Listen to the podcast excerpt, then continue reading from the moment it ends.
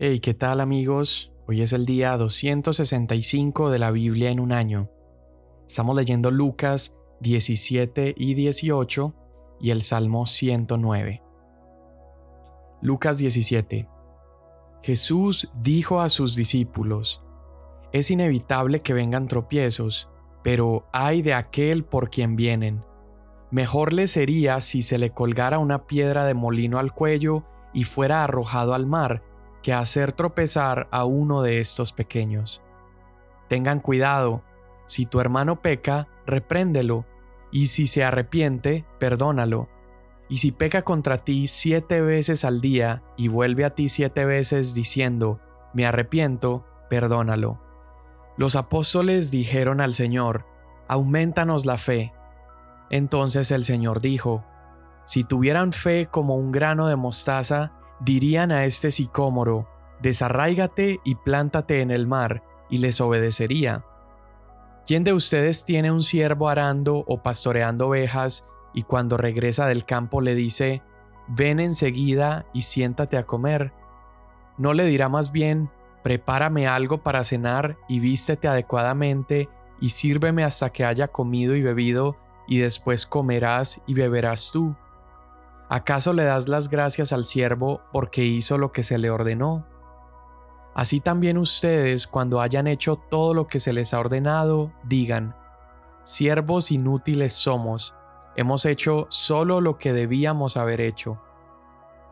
Aconteció que mientras Jesús iba camino a Jerusalén, pasaba entre Samaria y Galilea, y al entrar en cierta aldea, le salieron al encuentro diez hombres leprosos que se pararon a distancia y gritaron, Jesús, Maestro, ten misericordia de nosotros.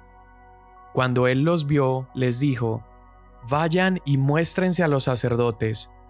Y sucedió que mientras iban, quedaron limpios.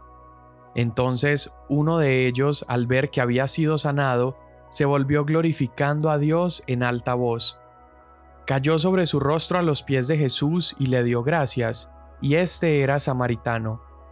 Jesús le preguntó, ¿no fueron diez los que quedaron limpios? ¿Y los otros nueve dónde están? No hubo ninguno que regresara a dar gloria a Dios excepto este extranjero. Entonces le dijo, Levántate y vete, tu fe te ha sanado. Habiendo preguntado los fariseos a Jesús cuándo vendría el reino de Dios, él les respondió, El reino de Dios no viene con señales visibles, ni dirán, miren, aquí está o allí está, porque el reino de Dios está entre ustedes.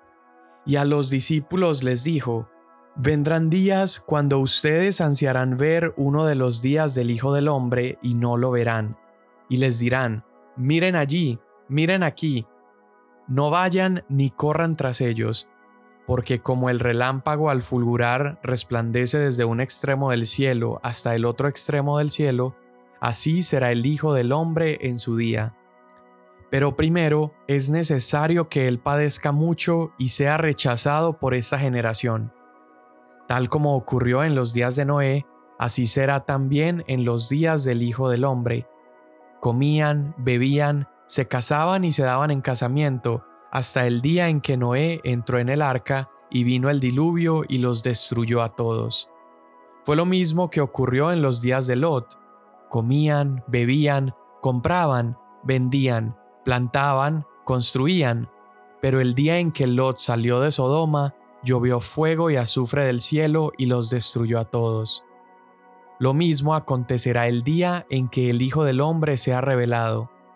En ese día el que esté en la azotea y tenga sus bienes en casa, no descienda a llevárselos, y de igual modo el que esté en el campo no vuelva atrás. Acuérdense de la mujer de Lot.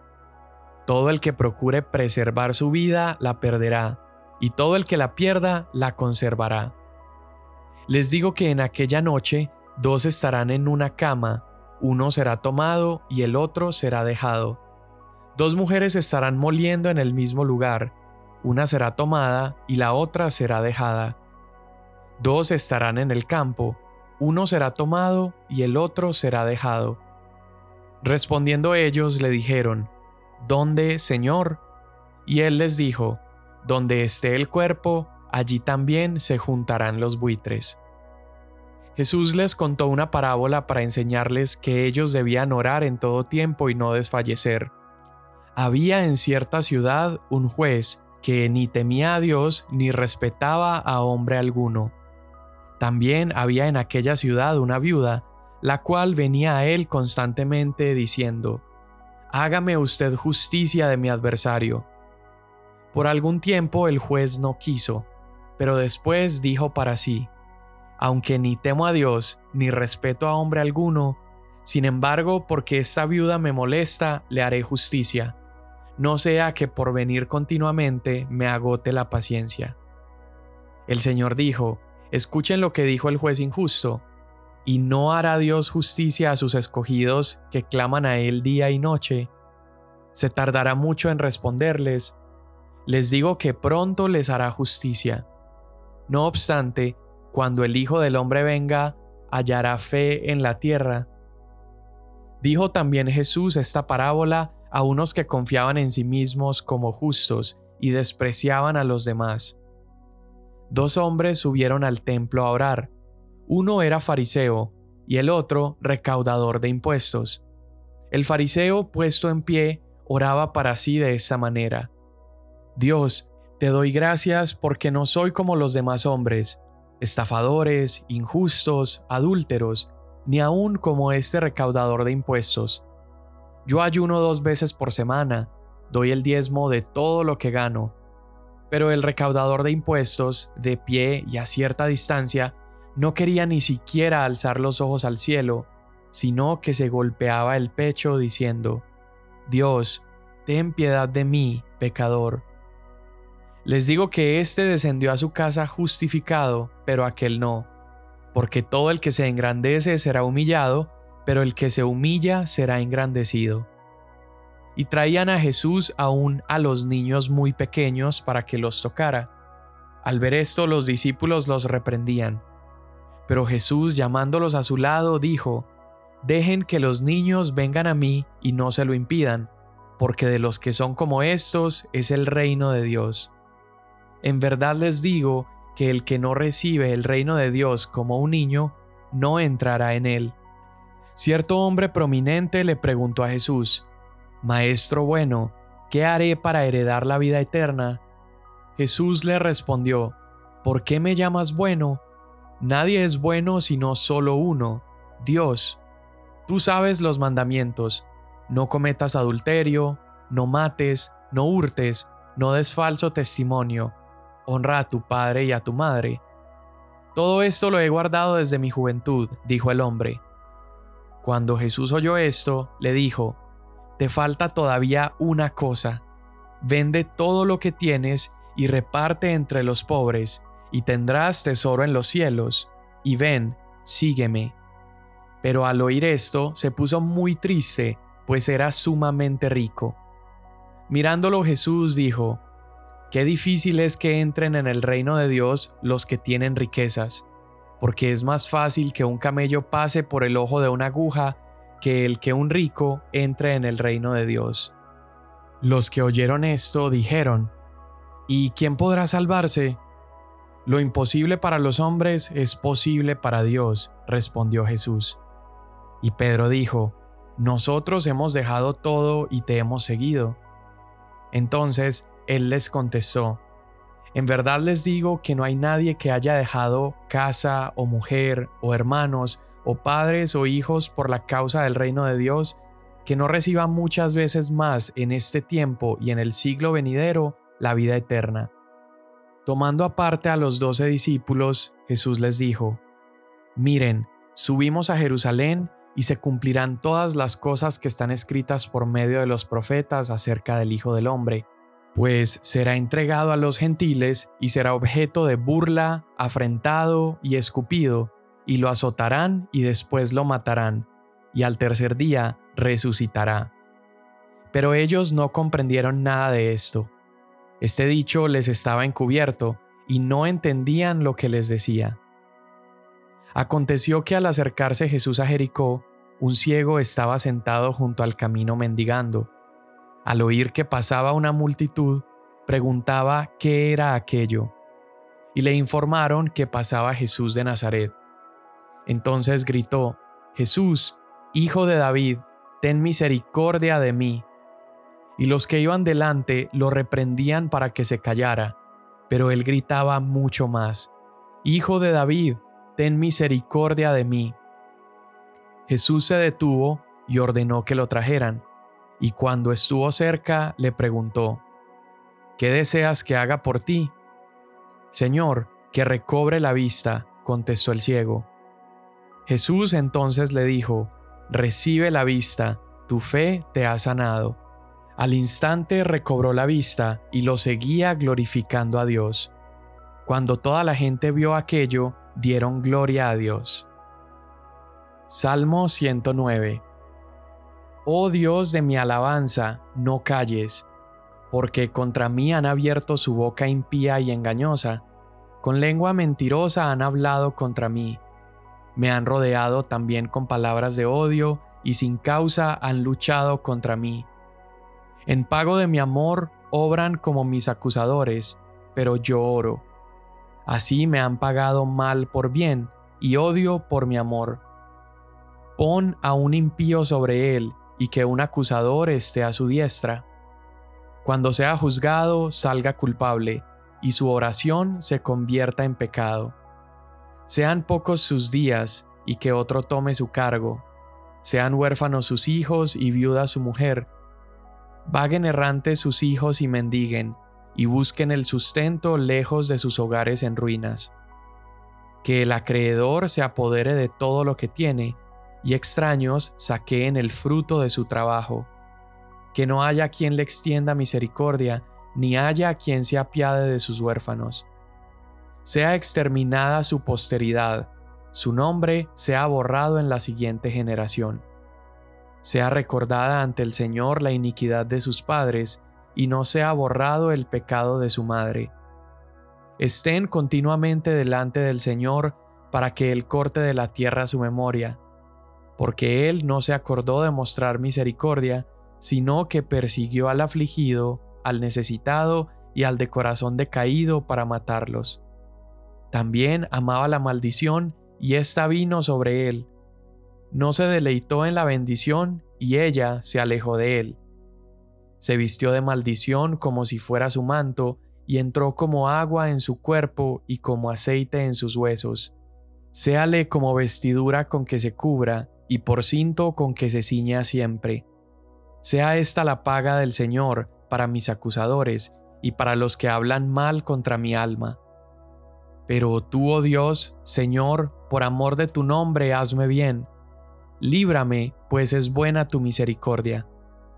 Porque afligido y necesitado estoy, y mi corazón está herido dentro de mí. Voy pasando como sombra que se alarga, soy sacudido como la langosta mis rodillas están débiles por el ayuno y mi carne sin gordura ha enflaquecido. Me he convertido también en objeto de oprobio para ellos. Cuando me ven, menean la cabeza. Ayúdame, Señor Dios mío, sálvame conforme a tu misericordia, y que sepan que esta es tu mano, que tú, Señor, lo has hecho. Maldigan ellos, pero tú bendice. Cuando se levanten serán avergonzados, pero tu siervo se alegrará. Sean vestidos de oprobio mis acusadores, y cúbranse con su propia vergüenza como con un manto. Con mi boca daré abundantes gracias al Señor, y en medio de la multitud lo alabaré, porque Él está a la diestra del pobre, para salvarlo de los que juzgan su alma. Amén. Creo que durante casi cada lectura del Nuevo Testamento hemos escuchado acerca del el reino de Dios. Y una muy buena pregunta que todos deberíamos hacernos es, ¿qué es el reino? ¿Qué es el reino de Dios? ¿Será que el reino de Dios es la iglesia? ¿Será que el reino de Dios es algo que está hoy presente? ¿Es algo futuro que un día vendrá? Y también una buena pregunta es, ¿qué significa ser parte de este reino? Y mira cómo los fariseos hacen esta pregunta a Jesús en el capítulo 17, verso 20. Ellos quieren saber cuándo vendrá el reino de Dios. Claramente ellos esperaban el reino de Dios como algo totalmente diferente a lo que es. Y Jesús no da una respuesta directa, sino que Jesús insinúa que Dios va a salvar a los fieles de la destrucción cuando el Hijo del Hombre sea revelado. Y también en esa respuesta Él les dice, miren, el reino de los cielos está entre ustedes. Pero bueno, ¿qué quiere decir eso? Entonces Jesús, para ilustrarlo aún más, empieza a dar estos ejemplos que ya nosotros conocemos y los que lo escuchaban en ese momento conocían las historias. Y él empieza a decir, al igual que Noé fue salvado por el arca, al igual que Lot fue salvado de la destrucción de Sodoma y Gomorra, Jesús está diciendo que viene un día donde este reino de Dios vendrá y destruirá todo otro imperio y todo otro reino, pero existe una salida y un arca, existe una manera de ser salvados de esa destrucción. Los discípulos siguen teniendo muchas preguntas y le dicen, Señor, pero ¿a dónde seremos salvados? ¿Cómo es esto que nos vas a rescatar? Y Jesús dice algo interesante y él dice, donde está el cuerpo o el cadáver, alrededor de esto se reúnen los buitres. Y recuerda que Jesús le encantaba enseñar en parábolas, pero entiendo, uno puede leer esto y decir, pero ¿qué quiere decir? ¿Cómo que un cuerpo? ¿Cómo que buitres? ¿Cómo que un arca? Bueno, Jesús está tratando de mostrarle a los discípulos que así como Noé fue salvado por un arca, el arca en la que ellos serán salvados será un cadáver. Ellos deberán reunirse alrededor de un cuerpo. Los fieles serán salvados cuando sean llevados a un cuerpo. Y ahorita vamos a explicar qué quiere decir esto. Pero entonces los discípulos están preocupados, ellos no saben qué es lo que esto significa. Y en medio de esto, la palabra de Jesús o lo que Jesús empieza a hacer es animarlos a orar y a no desanimarse. Jesús les dice, Dios los va a rescatar. Sin embargo, vivan una vida de oración, vida, vivan una vida insistente y por eso les cuenta esta historia de la viuda insistente. Y él dice, si este juez injusto fue capaz de contestar a esta mujer, a esta viuda, ¿cuánto más nuestro Dios que es justo? Pero luego hace esta pregunta y dice, cuando el Hijo del Hombre venga, encontrará fe en la tierra. Entonces vamos viendo por partes qué es lo que Jesús está tratando de enseñar. Primero, nos dice que el reino de Dios ya está aquí. Segundo, nos dice que habrá un día donde necesitaremos ser salvados y por eso necesitamos ser parte de este reino.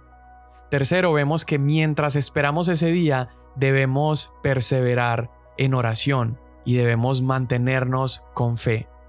Y luego vemos que Lucas empieza a contarnos todas estas historias y estos encuentros que Jesús tiene con personas inesperadas que se encuentran precisamente con este reino de Dios. Primero un leproso samaritano, esta viuda insistente, los recaudadores de impuestos, un ciego, un grupo de niños que primero quieren alejarlos de Jesús, pero Jesús los llama a él. Y aquí cada uno de estos personajes desfavorecidos son personajes poco improbables para ser protagonistas de algo tan grande como un reino, el reino de Dios. Y precisamente toma Jesús a estas personas y les da la bienvenida en su reino. Jesús está mostrando que ellos son los más importantes en el reino. Por eso Jesús dice, aquellos que son como estos niños son las personas que entrarán en el reino de Dios. Y luego tenemos a un personaje que se parece mucho a los fariseos y es el joven rico y moral, este tipo que lo tiene todo y piensa que es demasiado bueno. Pero al final de la historia, este joven rico escoge el dinero en lugar de escoger caminar con Jesús. Y acá el punto es simple. La fidelidad o la llave para entrar en el reino de Dios no se encuentra donde los fariseos lo esperan. Esta llave para entrar en el reino de Dios la tienen aquellos que son como niños, aquellos que son como estos leprosos que están necesitados, aquellos que son como esta viuda que no tienen a dónde más recurrir, aquellos que son como niños, que son inocentes y se acercan sin temor a los pies de Jesús.